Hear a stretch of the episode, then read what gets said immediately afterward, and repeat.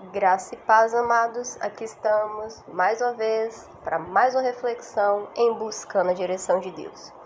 E hoje eu quero falar sobre como é andar no centro da vontade de Deus. E quando Deus colocou no meu coração essa reflexão, ele me deu um pouco do contexto do que acontece com José quando José é enviado para o Egito Amados, você pensa que andar no centro da vontade de Deus é só coisas boas? Claro que não. Quando Deus envia José para o Egito, ele chega no Egito sob as piores as piores perceptivas possível. Ele é vendido como escravo. Ele, imagina, estava longe da família, imagina o psicológico abalado de José e veja, diante de todos aqueles desafios e aqueles contextos, eu acredito que ele teve que tomar a decisão de se posicionar como nunca na fé dele. Porque somente a fé pode fazer com que nascesse em um contexto difícil e desafiador um vencedor. E eu quero falar para você que eu sei que esse áudio vai chegar e quem vai acessar esse áudio são pessoas que Deus tem um nível de promessa. Um nível de promessa, um nível de uma palavra já plantada no coração para vencer e superar algo. Alguém que nesse momento está buscando seguir a direção de Deus para sua vida, seguir a vontade de Deus e sabe muito bem que a vontade de Deus é boa, é perfeita, é agradável, mas sabe também que esse tempo de fluir na vontade de Deus é um fluir onde você vive altos e baixos.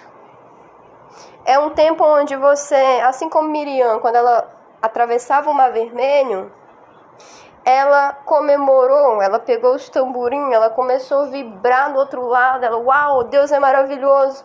Mas logo adiante tinha uma nova etapa a ser superada, porque ela ainda não tinha chegado na terra prometida.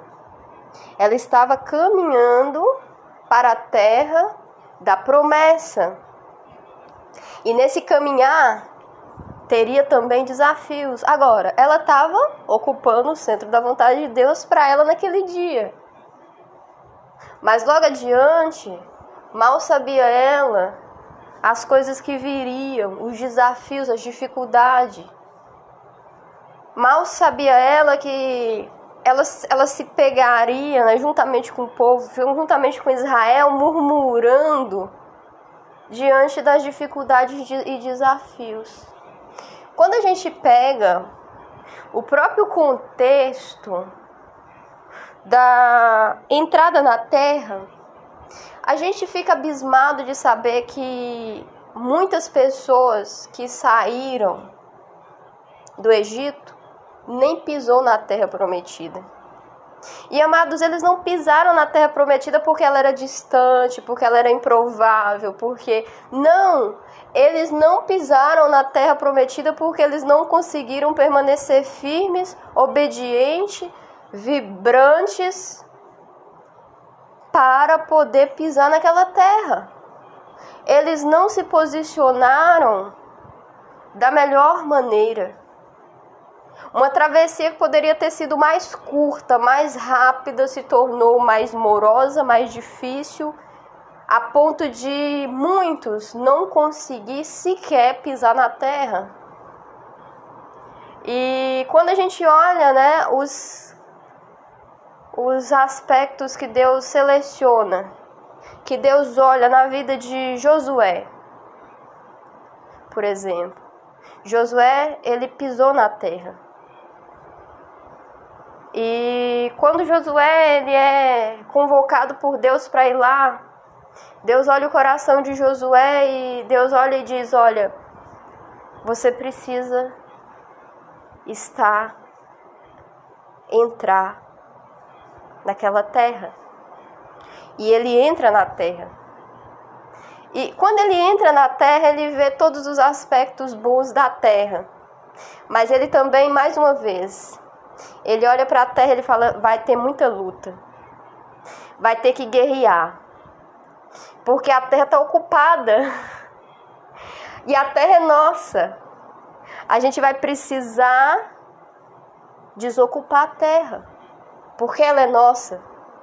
Os inimigos vão ter que bater em retirada. Eles vão ter que sair. Porque a terra é nossa. Olha o posicionamento de Josué. Enquanto outros que foram espiar a terra voltaram com aquele pensamento de derrota. Nossa, a terra está ocupada. Isso não pode ser direção de Deus. Veja, é desanimador.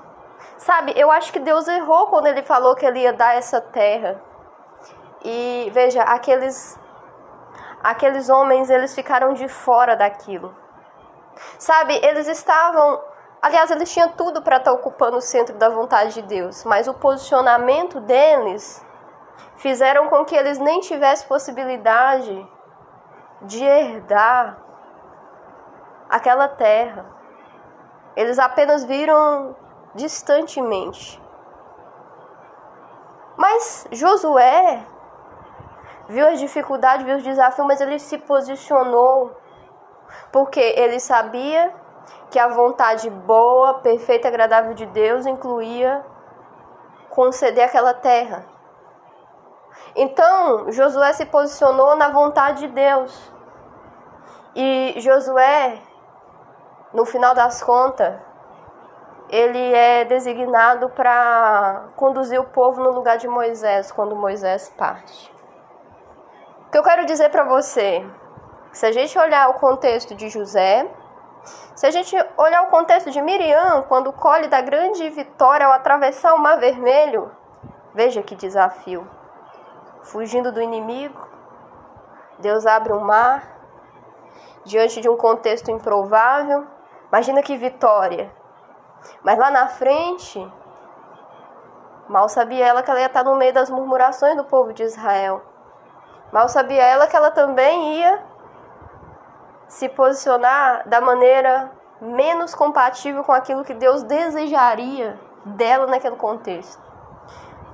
Se a gente pega e olha a postura de Josué e olha a postura de outros homens que também vislumbraram de longe, mas não entraram na terra, não entraram para conquistar a terra, a gente enxerga que o que diferenciou Josué daquela porção de homens foi o posicionamento dele, que sabia que a terra era de Israel, porque assim Deus tinha determinado.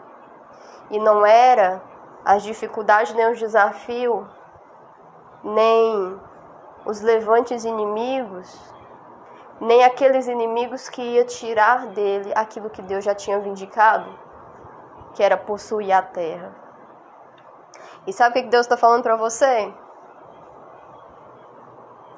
Você, ao optar em andar na minha direção, andar no centro da minha, da minha vontade, não te isenta de presenciar desafios, não te isenta de presenciar de dificuldades, não te isenta de ter que lutar contra o inimigo mas só tem uma coisa.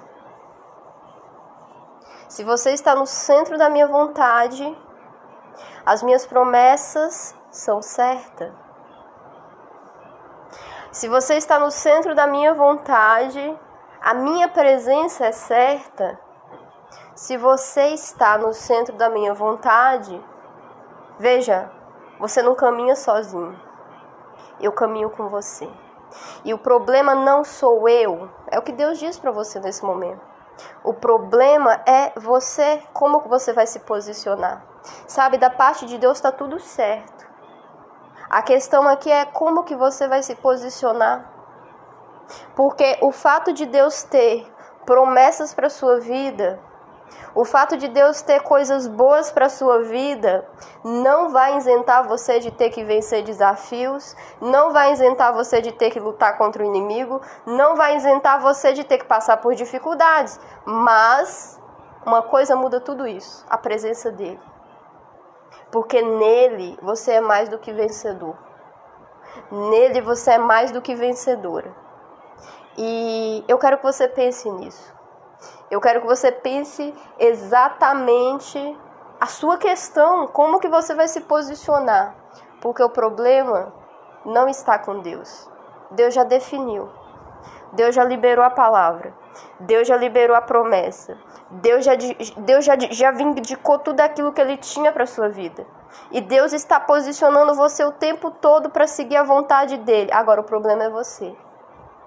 Será que você está se guiando pela direção dele?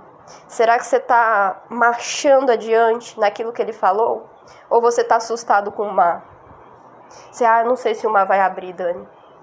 Ou você está assustado com os inimigos, fala, não, Deus falou que a terra é minha. Mas, cara, tá muito difícil, porque eu vejo o inimigo ali, e eu vejo as pessoas tentando me, entendeu, expulsar dali. Eu vejo as pessoas tentando me intimidar ali. Peraí. Ele te prometeu. É seu. O inimigo não pode te intimidar. Veja a postura de Josué.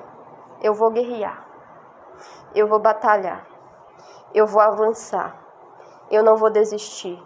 Eu não vou revidar.